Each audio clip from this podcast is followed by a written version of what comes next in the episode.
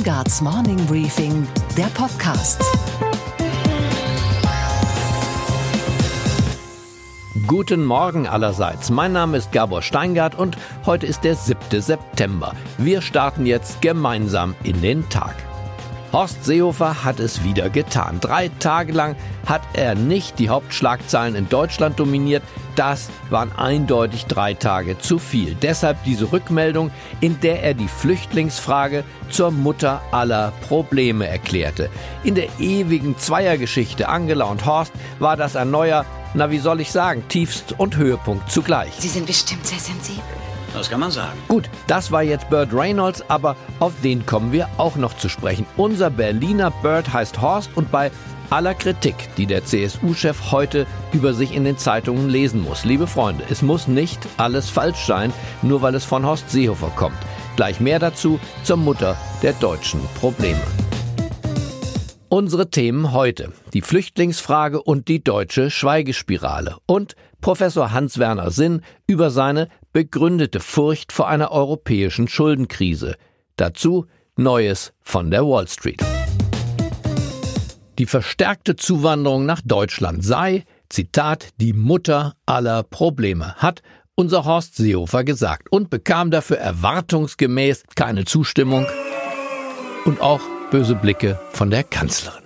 Wahrheit hat bekanntlich viel mit Wahrnehmung zu tun. Und in der Wahrnehmung von Millionen, da gilt der Satz, Seehofers Wirklichkeit ist auch meine Wirklichkeit. Die millionenfache Zuwanderung hat die Probleme auf dem Wohnungsmarkt verschärft, glauben die meisten.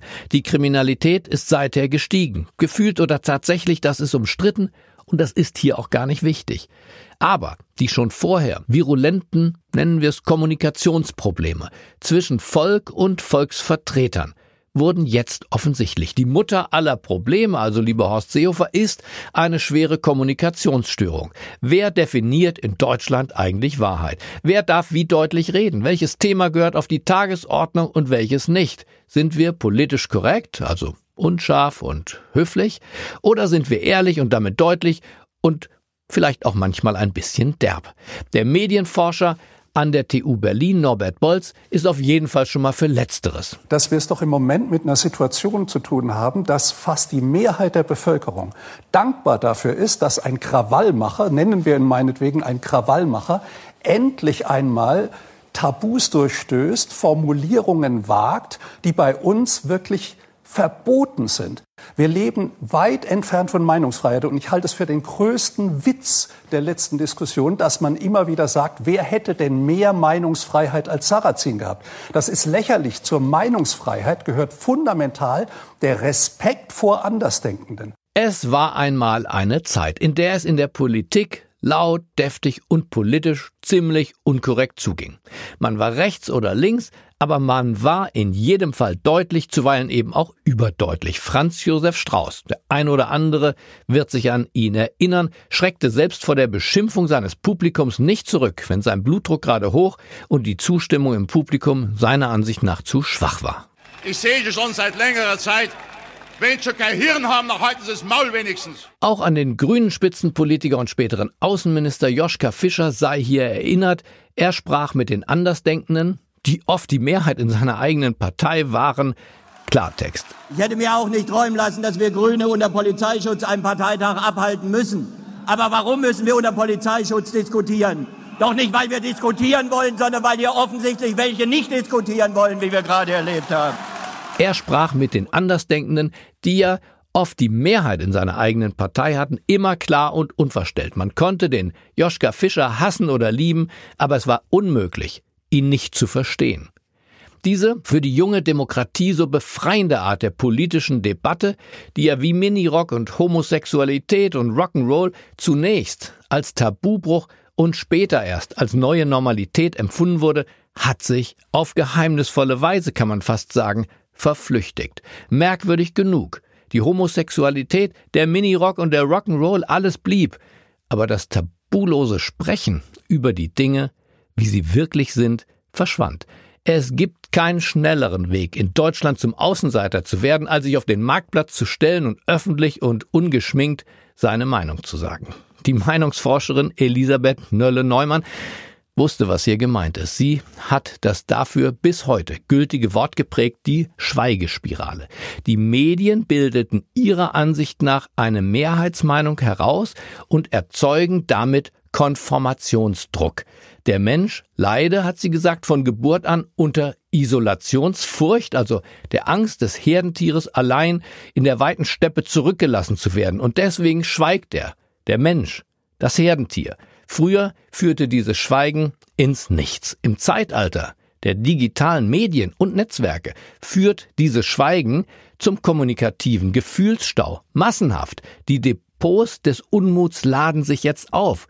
Und zwar kollektiv und millionenfach. Keiner ist mehr allein. Es gibt die Nölle-Neumannsche Isolationsfurcht nicht mehr.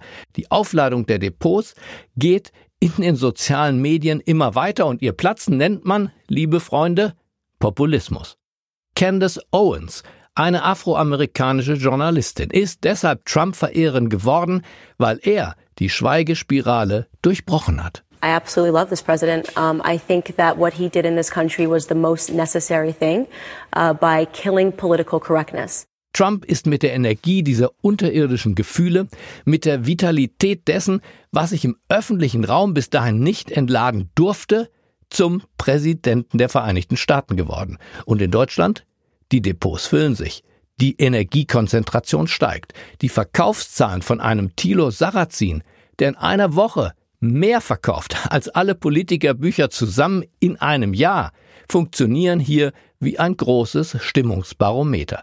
Die Stimmung steigt, und zwar die Stimmung gegen die etablierten Kräfte in unserem Land. Das Entscheidende ist, dass die Leute nicht mehr bereit sind, sich von der politischen Klasse und von äh, besonders arroganten neuen Jakobinern, auch in, in den Feuilletons, den Mund verbieten zu lassen. Und das ist ein riesengroßer Gewinn für unsere Gesellschaft.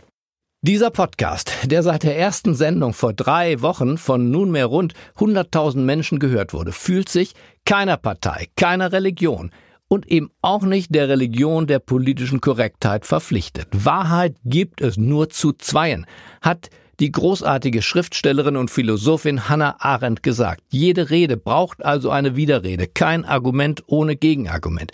Die Medaille hat ja nicht zwei Seiten, wie wir oft denken, sondern drei. Martin Walser, Nichts ist ohne sein Gegenteil wahr. Eigentlich, liebe Zuhörerinnen und Zuhörer, wollte ich doch nur sagen, ich freue mich auf Sie jeden Morgen. Für Menschen wie Sie stehe ich gern um 5 Uhr in der Früh auf. Schreiben Sie mir, seien Sie deutlich und zur Not auch derb. Hier ist meine E-Mail-Adresse. podcast at gaborsteingart.com podcast at gaborsteingart.com Ich freue mich auf Sie.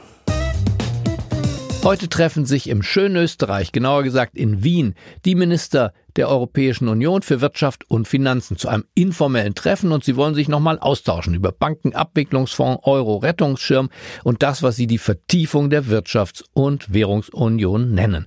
Es wird also teuer, könnte man denken und deswegen dachte ich, ist es eine gute Idee, mit Professor Hans-Werner Sinn zu sprechen über den Brexit, über Italien, den Euro und die alles überwölbende Frage, was eigentlich aus unserem Geld wird. Hallo Herr Sinn, schönen guten Tag.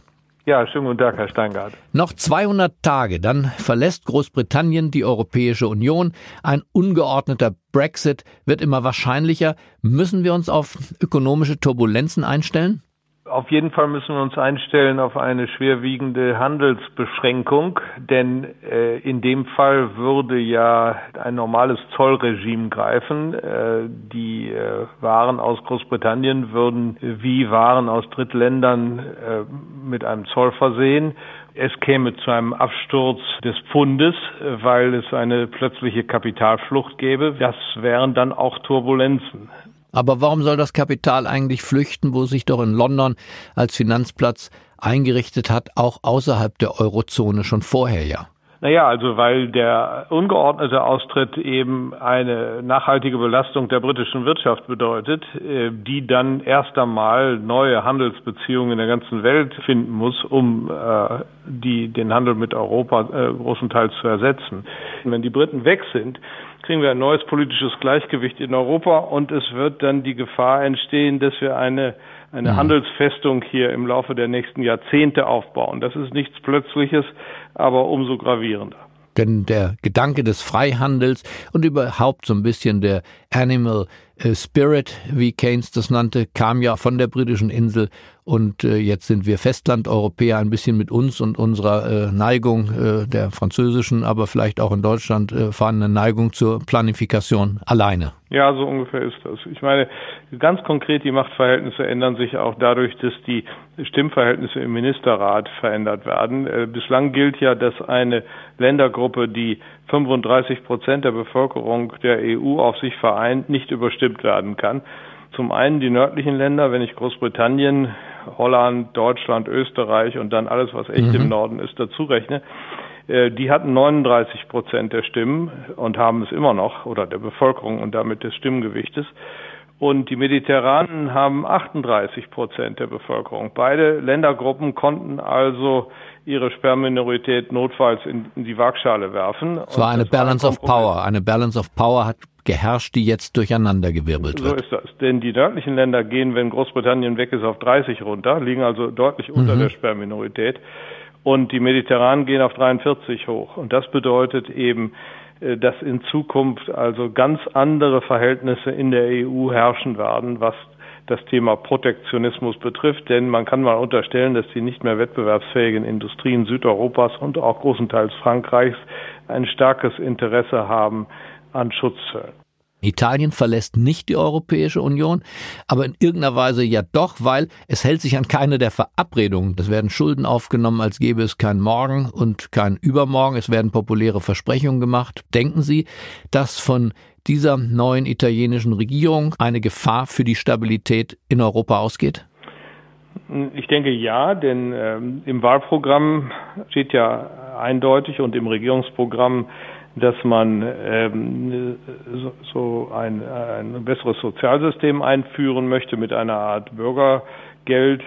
Äh, das kostet sehr viel Geld und dann sollen gleichzeitig die Steuern gesenkt werden. Das ist so eine Art leistungsfreies Grundeinkommen auf Italienisch. Ja, genau. Also es ist so radikal nicht, wie es sich anhört. Das ist dann ungefähr das deutsche System, aber es kostet eine Menge Geld für die Italiener. Das hat die Cinque Stelle den Süditalienern versprochen und die, die Lega hat den Norditalienern eine Steuersenkung versprochen. Das beides passt ja nicht zusammen.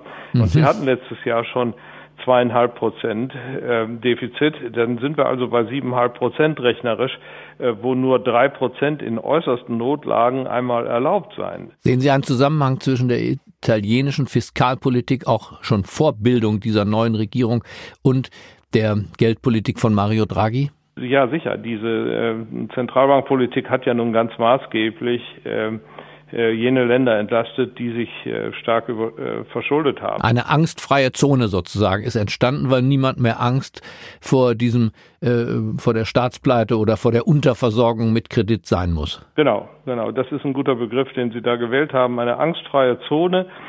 Das ist so, wie wenn Sie einen Nachbarn haben, der sich äh, der in Schwierigkeiten ist, der kriegt von der Bank kein Geld mehr und jetzt kommt er zu Ihnen und bittet Sie um Bürgschaften. Sie geben die Bürgschaften, äh, dann kriegt er wieder Geld von der Bank. Es scheint alles in Ordnung zu sein. Der Nachbar kann wieder in Urlaub fahren, kann sich ein neues Auto kaufen, dann ist es doch alles prima. Äh, das Problem ist nur, äh, dass, dass, dass die Überschuldung die ja die Ursache der ursprünglichen Schwierigkeiten war, dann noch zunimmt. Vielen Dank, Herr Sinn. Ich glaube, wir haben das Thema einmal umrundet für die Kürze der Zeit, die uns gegeben ist. Und ich bedanke mich bei Ihnen. Gerne. Mit Professor Sinn kann man nicht kurz reden und das liegt nicht an ihm, sondern an der Komplexität der Themen, Währung, Euro, all dieses. Und deshalb, wer möchte, sei herzlich eingeladen am Samstag das ausführliche Gespräch mit Professor Hans-Werner Sinn als Morning Briefing Podcast Spezial. Und was bringt der Tag noch? Heute ist der Emir von Katar in Berlin mit großem Gefolge. Er trifft in der Früh erst den Bundespräsidenten Frank-Walter Steinmeier und dann um 10 Uhr die Bundeskanzlerin. Die wiederum muss gleich danach weiterfliegen nach Marseille, denn dort trifft sie Frankreichs Staatspräsidenten Macron, mit dem sie dann auch im Palais Faro zusammentrifft und wenn ich recht informiert bin, auch zum vertraulichen Abendessen bleibt. Der Bundespräsident dagegen feiert, und zwar öffentlich, sein Bürgerfest in Schloss Bellevue, Spreeweg 1. Falls Sie nicht eingeladen sind, schauen Sie doch einfach mal vorbei, ist ja ein Bürgerfest. Auch in Österreich, genauer gesagt in Wien, ist was los. Dort treffen sich die EU-Minister für Wirtschafts- und Finanzen, also die sogenannte Eurogruppe, zu einem informellen Treffen. Da geht es um alle möglichen Dinge, die uns äh, lieb und vor allem aber auch teuer sind. Den Bankenabwicklungsfonds, äh, die Letztsicherung für die Währungsunion, den Euro-Rettungsschirm, ESM und all diese Dinge. Und bevor der Euro noch attackiert wird von den sogenannten Kryptowährungen, Bitcoin und Konsorten, will man sich über die Regulierung dieser Internetwährungen unterhalten. Und was steht heute in den Zeitungen? Der richtige Umgang mit dem Flüchtlingsthema beschäftigt ausnahmslos alle Zeitungen. In der Süddeutschen Zeitung stößt Seehofer heute auf aggressive Gegenwehr. Wer Migration für das Urthema hält, befeuere die Propaganda der Rechtsextremen, meint die Kommentatorin. Seehofer sei, schreibt sie, der nützliche Gehilfe der neuen deutschen Faschisten und ihrer Mitläufer. Hossa, habe ich da gedacht, geht's auch eine Nummer kleiner, möchte man den Kollegen und der Kollegin in München zurufen. Auch die Bildzeitung greift das Flüchtlingsthema begierig auf. Die Redaktion hat doch tatsächlich einen deutschen Professor aufgestöbert, der einen Schutzwall rund um Deutschland fordert. Der Professor hat weltweit 70 Grenzanlagen untersucht und kommt zu dem Ergebnis, dass wir auch ein solches Bauwerk der Abschottung brauchen könnten mit Wärmebildkameras und 90.000 Grenzschützern. Erich Honecker und Walter Ulbricht wären stolz auf uns heute Morgen, wenn sie von dieser überraschenden Würdigung ihres Lebenswerkes erfahren würden. Und was war heute Nacht an der Wall Street los? Die Commerzbank ist aus dem DAX geflogen und ein neues Finanzstartup, das sich Wirecard nennt, ist in den DAX aufgestiegen. Was ist in Amerika von den Fintechs zu halten, wollte ich von Sophie Schimanski, unserer Wall Street Reporterin, wissen. Denn so richtig viel Geld verdienen die ja auch nicht. Mehr Schein als Sein, richtig? Es ist genau das. Es ist eine gute Figur machen für Investoren. Und darin unterscheiden sich diese Fintech-Unternehmen eigentlich überhaupt nicht von anderen Unicorns, also von anderen hochbewerteten äh, privaten Tech-Startups, Sie sind eben sehr innovativ, sie haben viele tolle Ideen und die Investoren, die finden die Zukunftsaussichten sozusagen vielversprechend äh, dieser Unternehmen, aber profitabel sind die meistens noch nicht. Ich bin natürlich immer vorsichtig damit, eine Blase herauf zu prognostizieren, aber es gibt auf jeden Fall Stimmen, die sagen, gerade im Technologiebereich sind die Bewertungen momentan an der Börse so hoch, das ist eben sehr aufgebläht oder zumindest im Vorstadium einer Blase Phase. Gerade im Bereich übrigens von Fintech gibt es eigentlich mehr oder weniger monatlich Unternehmen, die eben unter die Räder geraten und die wieder eingestampft werden müssen. Und was, Gabor, geht eigentlich gar nicht? ohne sich abzumelden, einfach zu gehen. Burt Reynolds hat es trotzdem getan. Mit 82 Jahren ging der letzte Macho von uns, der Schnauzbart, Goldkettchen und Brustbehaarung wie Trophäen einer untergehenden Zeit trug. Dies ist die Geschichte eines ausgeflippten Highway-Treibers und seiner niedlichen Auspuffmieze. Hi. Nicht sagen, wie Sie heißen. Ich werde Sie meine Traumfrau nennen. Sie sind bestimmt sehr sensibel. Das kann man sagen. Auch als die Frauenbewegung in unser Leben trat, blieb er der Fixstern. Jetzt allerdings illustrierte Burt Reynolds all das, was man tunlichst nicht mehr sein sollte und sein wollte, dominant, selbstverliebt, chauvinistisch. Insofern ist das doch eine ganz schöne Gelegenheit. Burt Reynolds ist gegangen und der Macho in uns geht jetzt vielleicht einfach hinterher. Ich wünsche Ihnen ein Wochenende der Entspannung, und der Heiterkeit. Und wer möchte, ist herzlich eingeladen zum Morning Briefing Podcast Spezial mit Professor Hans-Werner Sinn. Bleiben Sie mir gewogen. Herzlichst grüßt Sie Ihr Gabor Steingart. Steingarts Morning Briefing, der Podcast.